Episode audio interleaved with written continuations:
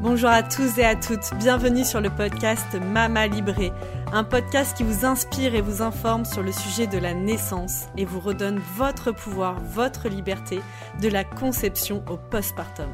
On parlera ici de naissance physiologique, de préparation à la naissance, d'allaitement, de conception et de postpartum. Si vous aimez ce podcast, n'hésitez pas à vous abonner, partager sur vos réseaux sociaux et bien sûr le top du top, à mettre 5 étoiles sur votre plateforme d'écoute. Hello Serette je suis super contente aujourd'hui que tu, m'accordes du temps pour, euh, pour nous raconter euh, ce moment euh, si précieux et si magique de la naissance de Santiago, de ton petit garçon qui va bientôt avoir 4 mois. Ouais, bah merci à toi de m'accueillir et d'avoir fait tout cet accompagnement avec moi. On va essayer de pas trop pleurer pendant ce podcast, c'est difficile, il va y avoir beaucoup d'émotions. Euh, bah voilà, en fait, finalement, c'est rigolo. Je me rends compte qu'avec le temps, on a, pas, euh, on a parlé beaucoup de choses sur euh, le, ben, pendant la grossesse. On a parlé aussi beaucoup. on a préparé cet accouchement. Et je me rends compte qu'aujourd'hui, que finalement, on a on n'est pas trop, on n'a pas pris ce temps pour que tu me racontes en plus.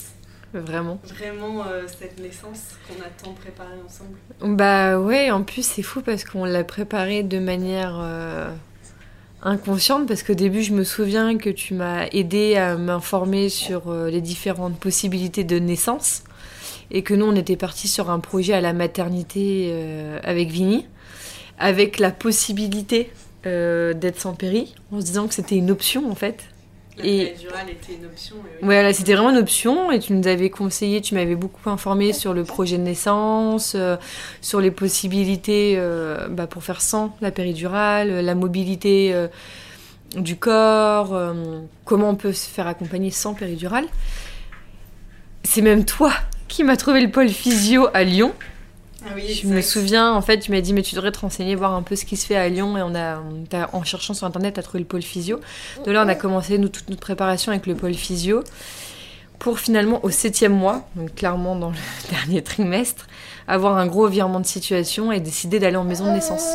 Est-ce que tu es d'accord pour nous raconter un peu, enfin raconter aux, couples et aux femmes qui nous écoutent peut-être plus, euh, ça a été quoi votre cheminement pour arriver parce que moi je me souviens de, de ton discours en me disant ah non mais moi mais euh, déjà au début euh, le sang péridural euh, non mais t'es complètement folle. Après à la maison mais jamais de la vie. Et finalement cette, ce truc de un peu à la maison de la maison de naissance où finalement t'es un peu comme à la maison. Beaucoup d'informations et et un des éléments déclencheurs ça a été le, un film sur YouTube, Naître enchanté.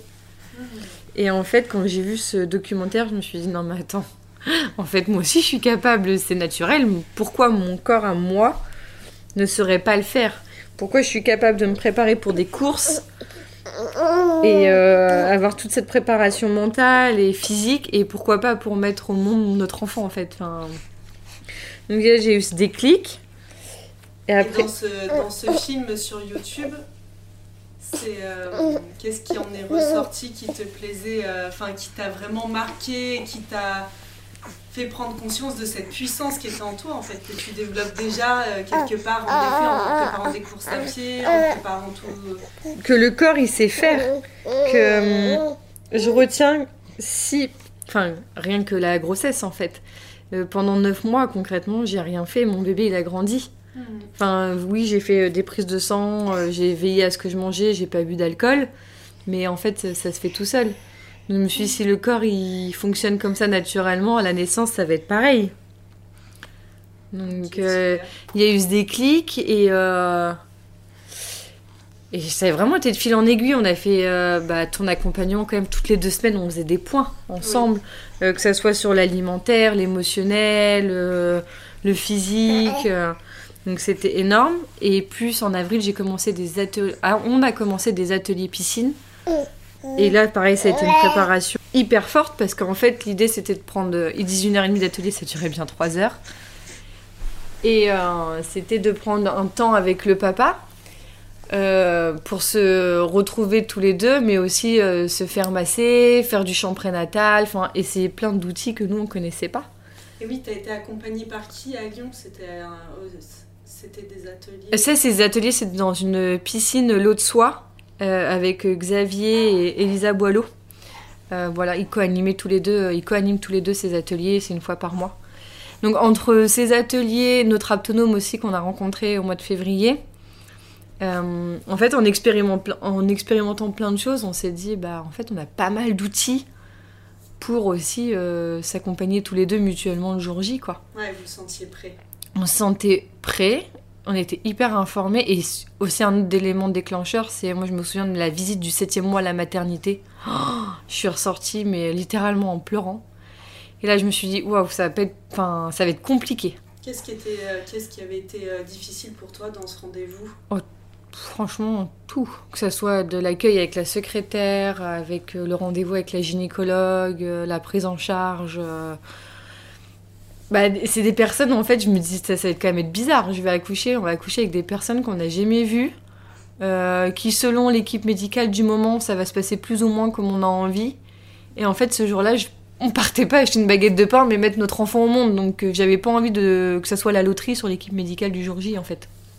Oui, et puis peut-être aussi un élément qui est hyper important dans...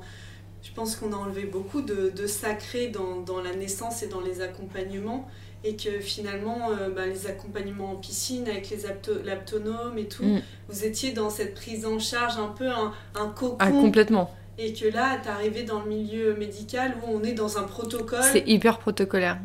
Et euh, ce qui a été le plus violent, en plus, là, c'était par rapport aux mesures Covid. Mm. Quand on m'a dit que le papa euh, devrait euh, garder son. Oui, il aura le droit d'être avec vous à la naissance. Bah, je vous remercie quand même. C'est trop Mais il devra garder son masque, il pourra pas rester avec vous après. Voilà, moi c'était catégorique en fait. Euh, c'était un coup de poignard dans mon cœur. Déjà, garder son masque pendant l'accouchement, je trouvais ça un peu bizarre parce que moi j'ai pas mon masque, on vit ensemble. D'un mm. point de vue, euh, enfin, ça avait pas de sens. Et en plus, comme on s'était lancé dans tout ce qui est champ prénatal et autres, enfin moi j'avais besoin, j'avais besoin de voir son visage et de. Enfin voilà, et encore plus, je me voyais pas rester toute seule après, euh, toute la nuit. Oui, alors que vous aviez fait tout ce parcours à deux. À deux, exactement. Mm. Et je trouvais ça hyper violent même pour lui. Enfin, d'un seul coup d'un seul, il est évincé de, de cette naissance. Enfin, voilà. D'où notre choix en maison de naissance. Euh, vraiment, à 7 mois, je, on s'est inscrite. C'était fin mai. Et j'ai accouché fin juillet, donc... Euh, je me souviens de ce moment-là parce que je me souviens de l'appel qu'on avait eu euh, juste après ton rendez-vous à la maternité et où je t'avais dit, mais en fait, tu gardes le champ des possibles, tout est possible de reprendre ton pouvoir de euh, mm. si ça te convient pas, tu as le droit d'aller ailleurs, tu as le droit de changer.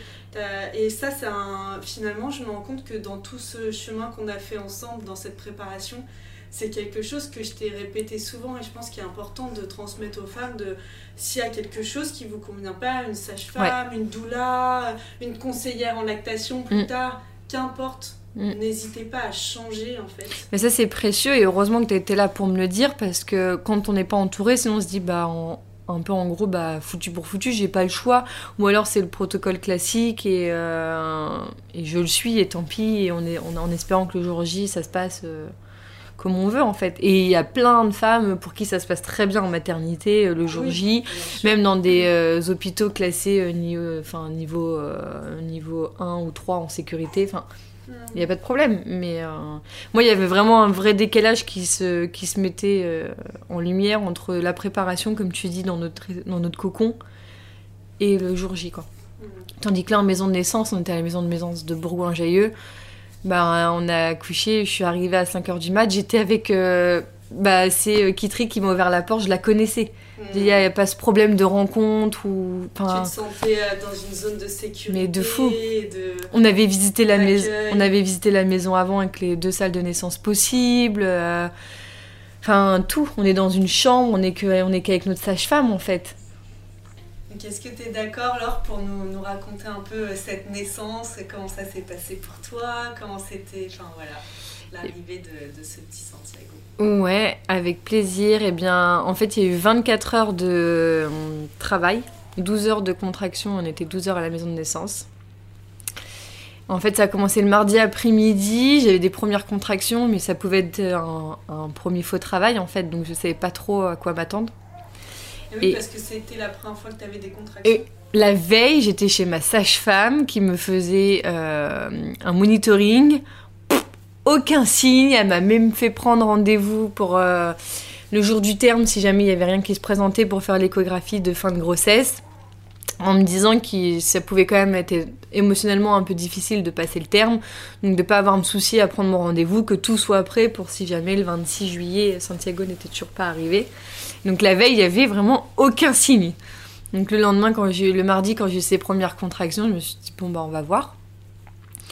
Et, euh, et je, je me revois vraiment aller marcher, manger une glace, mais ça, senti, ça senti, s'intensifiait de plus en plus, mais c'était pas rapproché. Donc bon.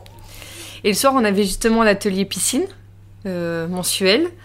Et j'hésitais à y aller parce que je me suis dit, bon, bah, je sais pas si je suis bien, est-ce qu'il est faut que je me repose ou est-ce que justement y aller, ça va, ça va m'aider et tout.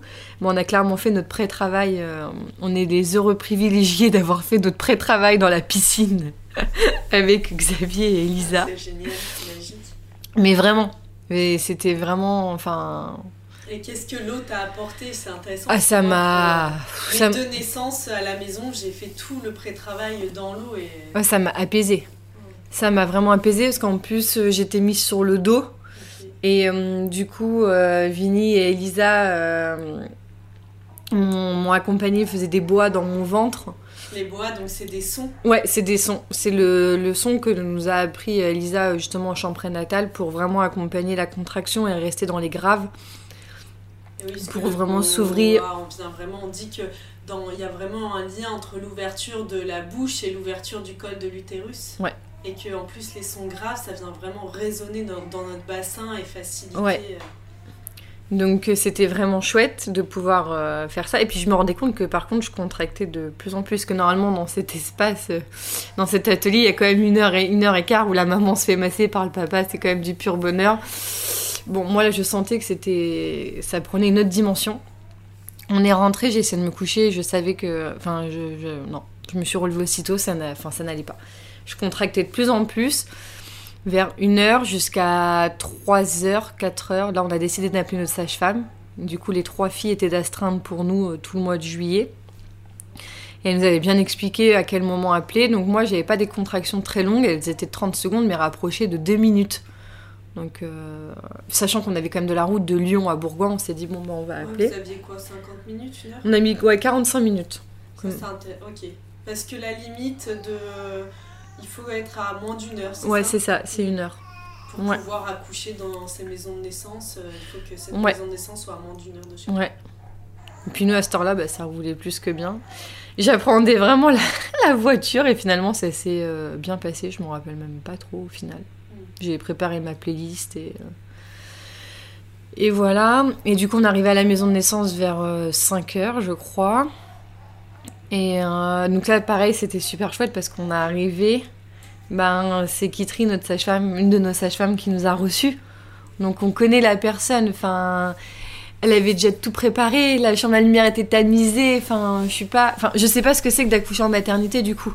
Mais je suis pas arrivée avec euh, toutes les lumières hyper blanches. euh, Tu t'es sentie surtout accueillie, Ah bah ouais. attendue, accueillie. euh, C'est comme si vraiment on m'avait transféré de, de ma pièce, où déjà, comme c'était la pleine nuit, on avait mis des, une petite lumière, euh, avec ma boule de, de pilates et tout. Vraiment, et pareil, Ah oui, retrouver. t'avais utilisé ton ballon, tout ça. voilà, bah, j'ai tout retrouvé en fait à la maison de naissance. Il y avait le ballon, il y avait le lit, il y avait un, un grand drap si j'avais besoin de me tenir au, voilà, au drap. Euh, donc ça, c'était chouette. Et euh, elle nous a tout de suite vraiment laissé s'installer. Enfin, on a vraiment le travail s'est continué, mais comme si la route ne n'avait même pas existé en fait. C'était fou parce que moi j'étais hyper préoccupée de la route. Et en fait, euh, ça s'est hyper bien fait. Et donc là, c'était un peu long. Enfin, un peu long, ouais. Moi, je me souviens, enfin, ça avait. On avait un moment, ils m'ont rempli la piscine, j'étais dans l'eau aussi. Ça m'a soulagée, vraiment le chaud. D'être dans l'eau et tout, ça m'a apaisé, mais euh, au bout d'un moment, j'en ai eu marre, je suis sortie. Et c'est vrai que c'était un peu long parce que. hum, vers midi, je crois. J'ai pas... En fait, si au début j'ai vachement de notion du temps, parce que je me revois, il y avait ce réveil à côté de Julie. Et je pense que Kitri, elle a dû capter un moment que je regardais trop le réveil, parce que après coup, j'ai vu que le réveil avait disparu. je me suis dit. Parce qu'au début, je voyais vraiment, je voyais les heures défiler. Je me disais, mais ça va être long, ça va être long. Et, j'arrivais vraiment, j'arrivais, j'avais vraiment du mal à lâcher prise sur cette notion du temps, quoi. Et, euh, et j'arrivais pas à savoir où on en était, enfin, parce qu'en plus dans la maison de naissance, on était dans notre chambre, les volets étaient fermés et tout, donc euh, j'arrivais même plus à savoir après si on était déjà le jour ou pas, enfin... Et, euh, et, du coup, je sais que le, bah, fin de matinée, vers midi à peu près, j'imagine, bah, coup de chance, il y avait une, autre de nos sages-femmes qui était en réunion le matin à la maison de Bourgoin, qui a pris le relais avec Kitri, parce que ça faisait déjà depuis 5 heures que Kitri nous accompagnait. Et en fait, euh, moi, heureusement, je le savais pas. Elles m'ont raconté que le lendemain, les filles, mais à midi, j'étais que. Enfin, que. Ça peut changer en l'espace d'une heure, mais j'étais à dilatation 5. Donc, Ce qui ne veut rien dire, et c'est voilà. bien que tu le précises parce que. Ça veut absolument rien dire, mais peut-être que de le dire à la maman, Ah oui, ça Quand- j'étais déjà en travail depuis 15 heures la veille, Ouais. même si euh, j'avais eu l'information, euh, que j'avais intellectualisé le fait que ça pouvait changer en une heure, enfin, je pense que physiquement, on peut le vivre, euh, ça peut être difficile à vivre. Ah mais c'est bien, je trouve, de savoir. euh, moi, je me souviens pour la naissance de Jade, on m'avait dit t'es à dilatation 4 et euh, j'étais à l'intensité max et finalement 50 minutes plus tard, elle était là. Bah ouais, non, mais ça veut rien dire. Donc c'est bien de se dire, euh, quoi qu'on vous donne comme information, ben, gardez en tête que ça ça veut rien dire. ça Mais moi, j'étais quand même contente de pas le savoir, du coup. Oui. Parce que je suis. Ça peut être euh, quelque chose à noter dans son projet de naissance. Ouais. On ne souhaite pas avoir cette information. Exactement, nous on l'avait noté. Parce que je savais que. Enfin, et ça, c'est par rapport à ma personnalité. Je suis plutôt du genre euh, anxieuse, euh, être dans le contrôle, donc valait mieux que j'ai pas cette info pour justement lâcher prise, plutôt que me dire, ok, enfin, essayer de faire des calculs, ça fait tant d'heures, je suis à dilatation de temps, ça peut prendre encore tant, enfin, voilà, enfin, Revenir au mental, chose Ouais. qu'on essaie de détacher pour. euh, complètement. ouvrir, ouais. Et donc c'était super. Donc Camille a pris le relais avec une autre sage-femme parce que le deal c'était qu'il y ait une sage-femme des trois qu'on connaisse plus une autre sage-femme. Elles sont deux à nous accompagner. Donc la première partie on était qu'avec Kitri et après Camille est arrivée avec une autre sage-femme que là on ne connaissait pas, mais ça ne m'a absolument pas perturbée. Et euh, qui m'a pas laissé, qui arrivait avec toute autre énergie forcément puisqu'elle a commencé le travail avec nous et euh, qui m'a pas laissé le choix de dormir en fait. Elle m'a vu debout, poussée contre le mur et tout. Elle m'a dit non mais là alors, là, il faut vraiment que tu te reposes, ça va pas être possible comme ça. Elle m'a pas laissé le choix de me reposer. J'aurais jamais pensé que j'étais capable de me reposer. Et dans ma tête, je me dis mais qu'est-ce qu'elle me demande quoi? Enfin là c'est, j'en peux plus. Je, je peux et puis je peux pas dormir, ça contracte. Enfin et en fait j'ai réussi à me reposer. Je crois que ça a duré, c'était très court. Hein. Quelque chose on m'a dit après comme qu'une demi-heure.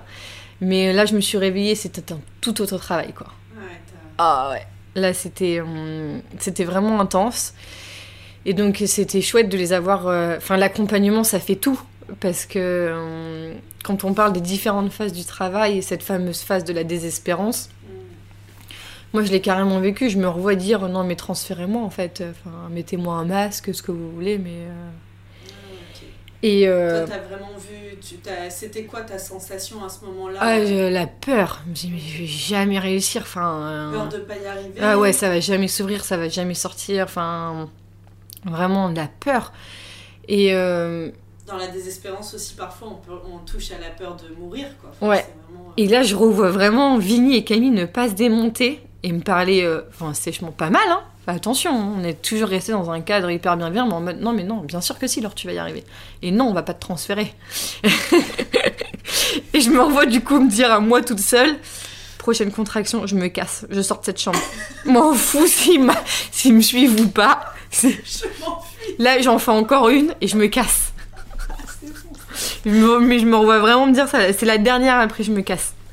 Et, euh, et après, et puis pareil, ils m'ont vraiment accompagnée dans les postures parce qu'à un moment, en me réveillant de ce petit repos, j'étais allongée du coup. Et je pense que je me suis recroquevillée sur moi.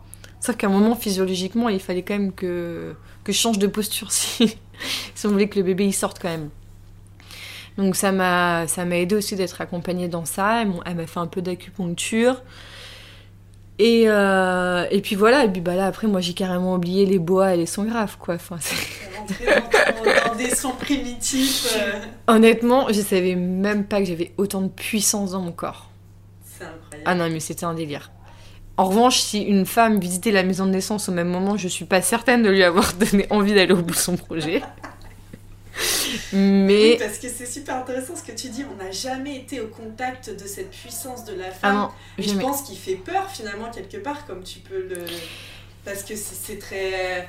C'est vraiment instinctif, c'est un Ouais. peu animal quoi. C'est vraiment. On revient à notre instinct primitif. Et moi, je pense que j'avais vraiment peur de rentrer dans cet état, tu vois, à l'instant où on en parle, c'est vrai que je me rends compte, c'est peut-être plus ça qui m'a fait peur pendant l'accouchement, c'était de rentrer dans cet état. Parce qu'on avait tellement parlé, je m'étais tellement renseignée presque sur cet état de transe dans lequel on rentre dans cet état animal, que ça me faisait peur. Je me disais, attends, mais dans quel état je vais rentrer euh? T'avais peur de ta propre puissance. Mais de ouf Je me suis dit, mais de quoi je suis capable? Est-ce que je vais me transformer en loup-garou? Qu'est-ce qui va se passer, quoi? Enfin, Quand les femmes, j'entendais les femmes en parler, je me disais, ça a l'air d'être un peu un délire, quand même. Et en fait, euh, une fois que je me suis laissée, bah, je me suis carrément juste laissée traverser par ça. En fait, il y a même pas le choix. Y a, là, il y a pas de contrôle. hein. C'est, j'écoutais sans écouter ce qui se passait autour de moi. Et, et j'ai une amie qui m'a, qui a vécu ça aussi, un accouchement euh, naturel, qui me, par- me disait, on vomit des cris, c'est littéralement ça, quoi. On Enfin, vomit des cris. on vomit des cris, c'est très très juste, quoi. Bah, je trouve que le chant, finalement, moi, ce que j'ai trouvé, c'est que le chant prénatal m'a permis, le jour de mes, des naissances de mes enfants, à m'autoriser ces Ouais. sons et ces cris. Et je me souviens, euh, ben, quand j'ai été transférée euh, euh, finalement pour Théo, arrivée à la maternité, on m'avait dit non mais madame on crie pas. Et en fait, mais non je crie pas, juste, bah, non, mais juste là, j'ai besoin de ces sons, ils m'aident, ils accompagnent Eh bah oui. les contractions, ils m'aident. Et en fait, c'est tellement. Donc, ça a changé dans les maternités, ça c'était déjà il y a 6 ans. Mais il y a vraiment ce truc de. Le chant prénatal nous autorise, en Occident, on chante très peu, on s'autorise très peu à faire du bruit. Hmm. Ben là, en fait, c'est un moment où t'existes. Il y a toute Ah bah ta oui. puissance et t'es là, en fait. Ah oui, non, mais c'était impressionnant. Mais vraiment, les. Ouais, termes puissance et cris, je savais même, honnêtement, je savais pas que je pouvais même. euh, J'aime faire la fête. hein. J'ai fait des concerts, des... mais jamais, jamais. T'aimes chanter, je le sais. mais là, jamais comme ça, quoi. Et. euh, Et ouais, donc j'ai changé pas mal de postures. Et pour finalement accoucher euh, assise sur un tabouret, euh, je sais plus de quel pays c'est, c'est des- vraiment des tabourets d'accouchement. ok. Euh, voilà, au début j'étais à quatre pattes contre le lit, après j'étais vraiment assise. En fait, oui, c'est ça, il y a quand même eu deux moments où euh, deux poussées où. euh, Enfin, il y a eu ce moment où j'ai senti la tête arriver, où je me suis dit toute seule, putain, je peux plus partir à la maternité toute seule parce que là, il y a, il y a la tête. Donc là, je vais plus avoir le choix de sortir cet enfant. Et qui m'a vraiment fait flipper, et je revois vraiment à deux contractions, enfin à deux poussées où ça aurait pu être là et je retiens parce que je sens tellement que ça me demande une force, une force que je me dis non, attends, faut que je reprenne mon souffle.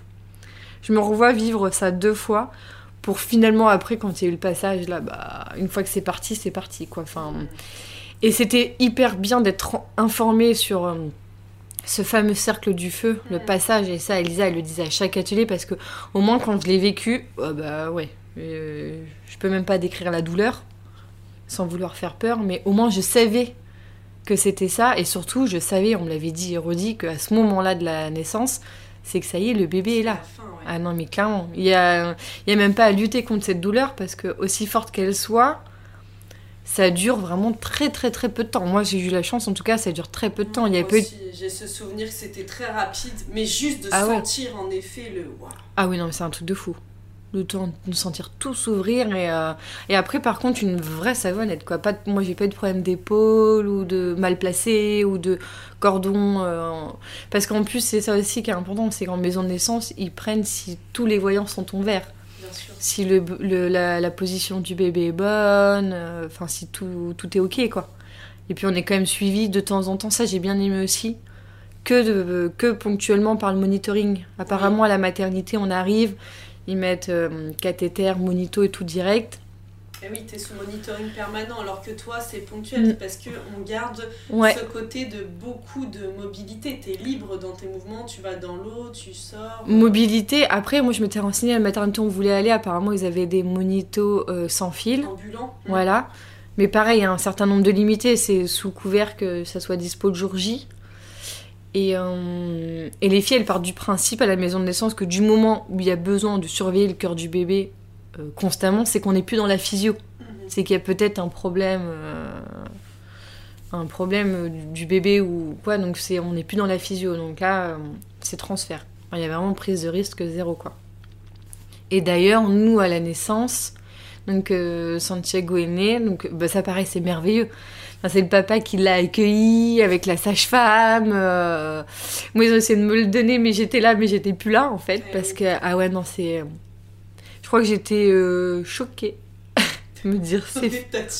Bien c'est fait, ça y est. Parce qu'en fait c'est tellement un long travail, une douleur tellement intense, et au moment du passage c'est tellement vite, Ouais. et c'est et franchement c'est tellement agréable. Une fois que la Ouais. tête est passée, le reste, mais c'est en tout cas dans cette naissance ça a été hyper. euh, Bah d'ailleurs, on parle de parfois naissance orgasmique. Ouais non ça par contre. euh, T'as pas attendu ça cette fois. Peut-être la prochaine. Non, et j'y j'y crois toujours pas, mais pourquoi pas. On attend des témoignages de ça. Oui, j'ai- j'ai- ouais, j'ai- Mais pour dire qu'après, c'est. hum, Ça va tellement vite, vraiment, la naissance, euh, la naissance de notre petit garçon était tellement vite après. Je me suis dit, Oh, ça y est, c'est fait, quoi. Et puis, beaucoup de fatigue, hein, ça faisait 24 heures. Moi, du coup, que plus de 24 heures que j'avais pas dormi, 24 heures que j'étais en travail. J'étais rincée, quoi. Et, euh, et du coup, je pense que comme ça a été un petit peu long et que Santiago a dû boire un peu trop de liquide, il a fait une détresse respiratoire à la naissance. Et ça, pareil, c'était hyper chouette d'être dans cette bienveillance parce que, en fait, je pense que Camille a tout de suite vu qu'il y avait quelque chose euh, qui enfin, qui fonctionnait pas, qui allait pas. Mais elle, nous a, elle a quand même laissé Vini porter Santiago. Ils ont essayé de me le donner. Moi, je l'ai tout de suite rendu en disant, mais là, j'ai pas la force, en fait. Et ça, c'était chouette aussi. Les films l'avaient dit en préparation. Pas de pression. Si au moment de la naissance, tu te sens pas capable, il n'y a pas de culpabilité. Vaut mieux laisser le papa tenir le bébé que se dire je le fais parce qu'il faut le faire. Et donc là, je me suis vraiment écoutée. Là, dans l'instant, j'étais ah non, mais là, physiquement, je ne peux pas te. T'avais besoin de te restaurer toi en fait. Ouais, et puis, et puis c'était pas fini. Moi, après, j'avais la délivrance du placenta. Enfin, Mmh. tout ça s'est passé comment pour toi ça? Hyper rapidement. Ok. Ça, moi, j'ai rien à redire. euh, hyper rapidement. Je me suis allongée, Camille m'a aidée, ça s'est fait tout seul. J'ai pas été recousue, rien. Enfin, de ce point de vue-là, euh, aucun problème. Donc, euh, donc, très chouette. Et, euh, et du coup, ils ont fait des premiers soins à Santiago, aspiration. Ils ont vu que bah, là, ça allait mieux, il reprenait de la couleur, il a pleuré un petit peu et tout. Donc, on a fait une heure de peau à peau. Il a pas voulu. on n'a pas réussi la tétée aussitôt. Je pense qu'il était encore trop encombré. Et de là, les filles hyper. Sans aucun stress, vraiment, quand j'y repense, c'est fou parce que ça aurait pu. euh, Enfin, je me revois à me dire quand même plusieurs fois est-ce que mon bébé va bien? J'avais juste besoin de savoir que mon bébé aille bien. Bien sûr. Le reste, je m'en, vraiment, je m'en fichais. De, de le tenir ou d'être transféré ou pas, je voulais juste qu'on me donne l'info que, qu'il, aille bien. Et au bout d'une heure, elles, m'a- elles m'ont dit vraiment hyper calmement bah, Tu sais, je pense que c'est mieux d'aller vérifier avec un pédiatre. Si tout est ok, je te propose qu'on aille à la maternité et tout. Et ça s'est fait en douceur en fait, donc j'ai même pas ressenti le besoin. Enfin, je me suis même pas inquiétée, je n'ai même pas ressenti le besoin de me dire euh, vite, vite, faut que je me lève de ce lit et que j'aille avec lui. Le papa l'a accompagné. Enfin, c'est ça aussi, on est deux. Et c'est ça qui est. Enfin, on parle de maternité, mais on pourrait même plus. Mais ouais. Parce que moi, à ce moment-là, euh, bien heureusement que le papa a pu rester avec moi, parce que bah, du coup, il a pris la relève et euh, l'accouchement s'est vraiment fait à deux, du coup. Mhm. Parce que ce petit être venait d'a- d'arriver et du coup, moi, j'étais pas. Enfin, j'étais clairement dans le lit. Enfin, il fallait que je prenne une petite douche, que. Enfin, je pouvais pas me lever comme ça spontanément, honnêtement, j'avais pas la force. Donc, on a été transférés, on a quand même dû aller à la maternité. Ouais, on est passé euh, bah, trois jours à la maternité finalement. Et du coup, ces trois jours, c'était euh, donc euh, parce que c'était pour euh, quoi spécifiquement Santiago, il a eu besoin de quoi comme soin Bah alors d'abord la détresse respiratoire, donc ils ont mis une cloche Et au-dessus c'est comment ça? au-dessus de sa tête. Bah, c'est comme un sac d'air où il faut rentrer de, de l'oxygène en fait pour l'aider à, à respirer. Et on est tombé sur une pédiatre super sympa parce qu'en fait normalement c'est deux heures d'observation et sinon au bout de deux heures c'est transfert en néonate où il y a de la place en région et sans les parents. Et en fait, elle voyait que c'était long mais qu'il reprenait tout seul. Donc on est resté 4 heures. Donc après, ils nous ont gardé la nuit en observation. Le lendemain, on pensait sortir parce que l'avantage d'une maison de naissance, c'est que quand tout se passe bien, euh, vraiment euh, du début à la fin, c'est on reste 4-5 heures et après on rentre chez soi. Et nous, quand on voyait que la contraction était hyper rapprochée, on s'était dit. Enfin, Vini, il était, il était trop taqué. Il se dit c'est bon, là, on va à la maison à 5h, à 10h à la couche, à 17h, on est rentré à la maison. Ce soir, on dîne à la maison tranquille avec notre bébé. voilà, pas trop, non Et le- on pensait sortir le lendemain, sauf que le lendemain matin, moi, je l'avais en peau à peau. Ils ont pris sa température, donc forcément, il était à 37,7. Donc il, faisait un peu de fièvre, mais je pense que c'est parce que si on était aussi en peau à peau, quoi. Donc ils ils ont dit bah, dans 24 heures d'observation pour euh, faire un score infectieux, pour vérifier qu'il n'y ait pas de score infectieux. Donc c'est génial, on est bon chez nos machines. c'est le rêve. Pour que le lendemain, finalement, le, vendredi, en disant on va sortir, et là ils nous ont annoncé. Bah, moi le matin, j'avais vu qu'il était quand même bien allé, mon petit bébé, quoi. L'effet de couleur. Je me suis dit, bon, on va rien dire parce que je- les filles nous avaient prévenu en plus que, que ça arrive fréquemment, spécialement quand les, les sens se font de manière naturelle. C'est au niveau de. Enfin, je saurais pas le réexpliquer. Pour la jaunisse. Ouais, mais au niveau de l'assimilation euh, des- du sang, des globules. Enfin, je, je- honnêtement, je saurais pas le réexpliquer, mais nous avait dit qu'il fallait surtout pas s'inquiéter de ça, que c'est- probablement ça allait nous arriver et que il fallait le mettre à la lumière et c'était ok et qu'elle elle viendrait contrôler de toute manière. Et... Bon, là, il était quand même euh, bien couleur abricot, donc ils ont fait des prises de sang, jaunisse, donc du coup, ils nous ont annoncé 8 heures de photothérapie. Et là, ça a vraiment été un coup dur, quoi. Je suis punaise, 8 heures, quoi. Enfin, j'ai 8 heures où je pourrais pas être physiquement avec lui. Plus ça redécalait euh, la sortie de la maternité. Bon, ça, après, c'est pas trop grave parce que le but c'était d'être là pour sa santé. Ça aurait été plus chiant de rentrer chez nous et de devoir Oui. repartir si jamais il refaisait une jaunisse. euh. Et puis de partir sans lui aussi. ou Ah ouais, non, impossible. Ouais, non, non. Donc voilà, et euh, donc on a fait donc ça jeudi, vendredi, et par contre super sympa parce que le papa avait droit à deux nuits à la maternité, donc si on restait pour la jaunisse, enfin si on restait, on est resté, il n'y a pas le choix, ça faisait une troisième nuit. Donc moi j'ai dit direct au médecin, je dis par contre je vous préviens, on a lu votre charte là, c'est deux nuits pour le papa, mais c'est physiquement et émotionnellement impossible que le papa parte quoi. Et je pense qu'elle a tellement senti dans ma voix que là c'est, enfin il n'y avait pas de négociation. Je dis vous faites comme vous voulez, une chaise, un lit, un tabouret, mais il restera avec moi ce soir dans la chambre quoi. C'est chouette parce que tu savais très bien ton besoin et Ah du oui. coup tu étais déterminée dans ta demande et tout. Ah oui. Et ça, c'est hyper important. je Ah pense, non, et puis je me suis pas démontée, j'ai pas eu peur parce que je sais que d'autres l'ont géré, euh, d'autres ont apprécié d'être sans le papa ou d'avoir l'énergie du papa arriver hyper reposé le lendemain matin. On me disait mais ça peut être super aussi. Et je peux comprendre tous ces arguments. Et c'est génial que ces filles-là les géraient comme ça, mais moi je savais que ça m'était impossible. Pas ça. Non. Ton besoin à ce moment-là. Et donc ils ont, ils ont accepté sans problème. Enfin, de toute façon, ils ont vu qu'il n'y avait pas de négociation possible. Donc, euh, donc euh, voilà. Et le samedi, alors là, on fait les soins du matin. Et c'est très fatigant la maternité parce qu'on voit tout un tas de personnes passer euh, toutes les deux heures et qu'on ne connaît pas. Et le samedi matin, on fait euh, les- une sage-femme nous accompagne pour les soins. Et nous dit bon bah on va vous garder 24 heures de plus parce que là il a perdu du poids. et là je l'ai regardé, je dis bah non, on va sortir.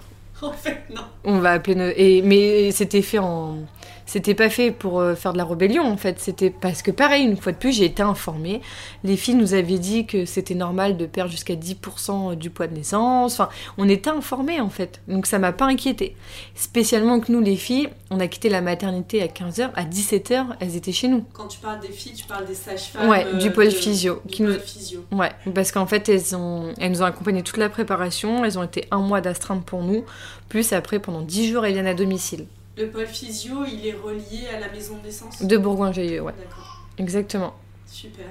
Et Du coup, euh, euh, voilà, donc toutes les préparations, tu parles de cette préparation qui est spécifiquement donnée aux parents qui sont dans ce souhait euh, Ouais. d'accoucher euh, en maison de naissance avec, voilà, et on était informés, donc ça nous a pas inquiété. On a signé la décharge. Dit- ils nous ont dit, ouais, pas une menace, mais je pense qu'ils font du principe enfin, de pré- de précaution. Voilà, ils disent oui, bah, vous pouvez mettre la santé de votre bébé en, en risque. Le pédiatre nous a dit, moi, je serais vous, je resterai quand même 24 heures de plus et tout. On a entendu, mais nous, on est, on est reparti chez nous. Et, et d'ailleurs, le lendemain, il avait repris 90 grammes. Donc, euh, Génial. Donc du coup, c'est super inspirant ce que tu partages là. C'est vraiment euh, tout est dans la préparation, quoi.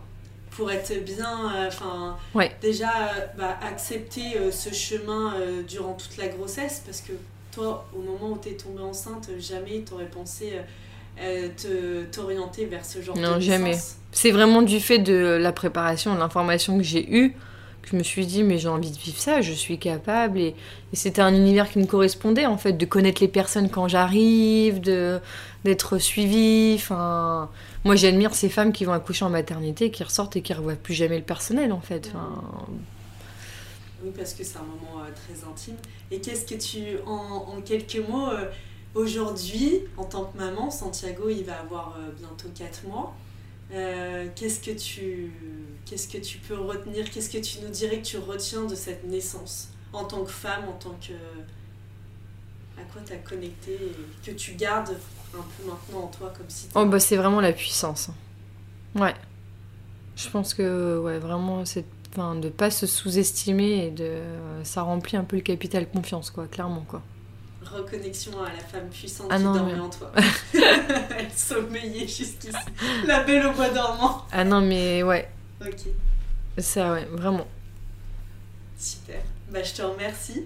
Merci pour. euh, Bah avec Ouais. plaisir et puis euh, merci à toi vraiment de cet accompagnement. Moi j'insiste vraiment que c'était vraiment, enfin en partie pour pas dire que grâce à toi aussi parce que hum, du fait de tes euh, deux, deux grossesses, euh, de tes naissances avec euh, Théo et Jade, enfin c'est sûr que d'être tata avant d'être maman, euh, ça donne quand même pas mal d'infos. Et moi j'ai toujours été inspirée par qui tu es et en plus tu m'as vachement accompagnée. Enfin c'était quand même des rendez-vous toutes les deux semaines.